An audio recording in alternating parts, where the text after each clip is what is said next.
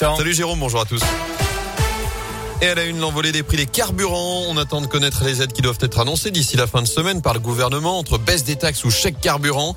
Les candidats à l'élection présidentielle en profitent d'ailleurs pour faire leurs propositions. Jean-Luc Mélenchon, côté France Insoumise, voudrait bloquer les prix. L'écologiste Yannick Jadot propose lui un chèque énergie élargi à 16 millions de Français, alors que Marine Le Pen, Anne Hidalgo et Arnaud Montebourg évoquent une baisse des taxes. En attendant, passer à la pompe coûte de plus en plus cher et les automobilistes essaient tant bien que mal de s'adapter. C'est ce qu'a pu constater Tiffaine Coulon dans une station hier de centre-ville de la région. Dans cette station de centre-ville, le litre de gasoil est à 1,54€, celui de samplon 95 à 1,59€.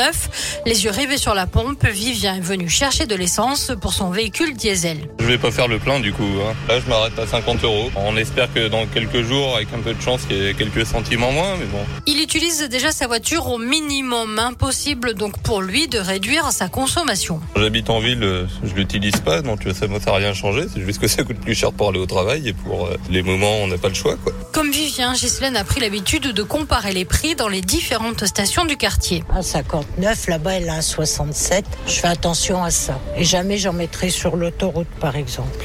Elle n'attend rien des annonces du gouvernement en se disant qu'elle n'y aura de toute façon pas droit en tant que retraitée. Et notez que les prix des carburants augmentent régulièrement depuis un an et demi alors qu'ils avaient plutôt baissé lors du premier confinement. Dans l'actu également, cette agression à coups de couteau dans les rues du Puy-en-Velay. Ça s'est passé dimanche soir, avenue Georges Clémenceau. D'après le progrès, un jeune homme de 22 ans a été touché à la gorge. Pris en charge par les secours, il a été rapidement hospitalisé. Son état de santé n'était toujours pas stabilisé hier soir. Son agresseur présumé âgé de 20 ans a lui été interpellé avant-hier. Il a été placé en garde à vue avant sa présentation au parquet. Ce matin, il pourrait être poursuivi pour tentative d'homicide. Du nouveau dans les TGV Saint-Et, Lyon, Paris. Vous l'avez peut-être déjà remarqué si vous prenez le train de temps en temps. Les rames sont plus spacieuses, mieux éclairées. D'ici début de l'année prochaine, elles seront toutes remplacées. En première comme en seconde classe, la SNCF est au petit soin pour ses voyageurs et pour cause, l'ouverture à la concurrence approche à grands pas. D'ici au printemps, d'autres opérateurs vont pouvoir faire circuler leurs trains sur le territoire français et la très rentable ligne Lyon-Paris est déjà dans le viseur des opérateurs italiens comme espagnols. Alors pour faire la différence, la SNCF améliore donc son service en particulier pour sa clientèle business qui représente un tiers des voyageurs.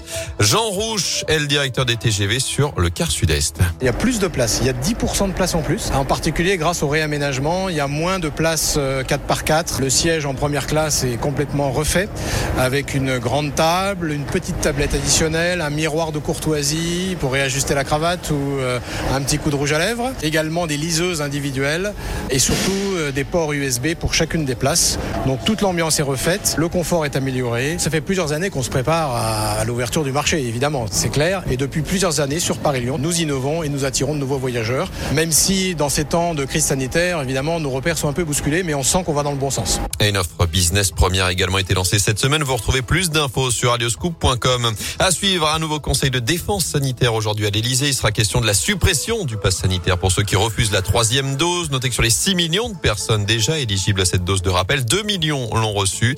Alors que les députés ont commencé hier soir l'examen du projet de loi pour prolonger le pass sanitaire jusqu'au 31 juillet. Délai contesté par l'opposition.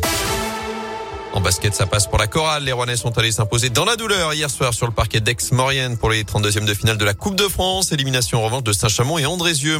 En foot, la victoire du PSG en Ligue des Champions. Succès 3-2 face à Leipzig avec un but de Kylian Mbappé, un doublé de Lionel Messi. Ce soir, Lille reçoit le FC Séville à 21h. Enfin, il était déjà beau papa. Le voilà également. Papa Vianney annoncé hier la naissance de son premier enfant, un petit garçon. Le chanteur de 30 ans a fait part de son émotion sur Instagram. Partager avec vous ce bonheur me rend plus heureux Bonheur qu'il partage évidemment aussi avec sa compagne Catherine Robert, violoncelliste de 35 ans, originaire de Saint-Étienne.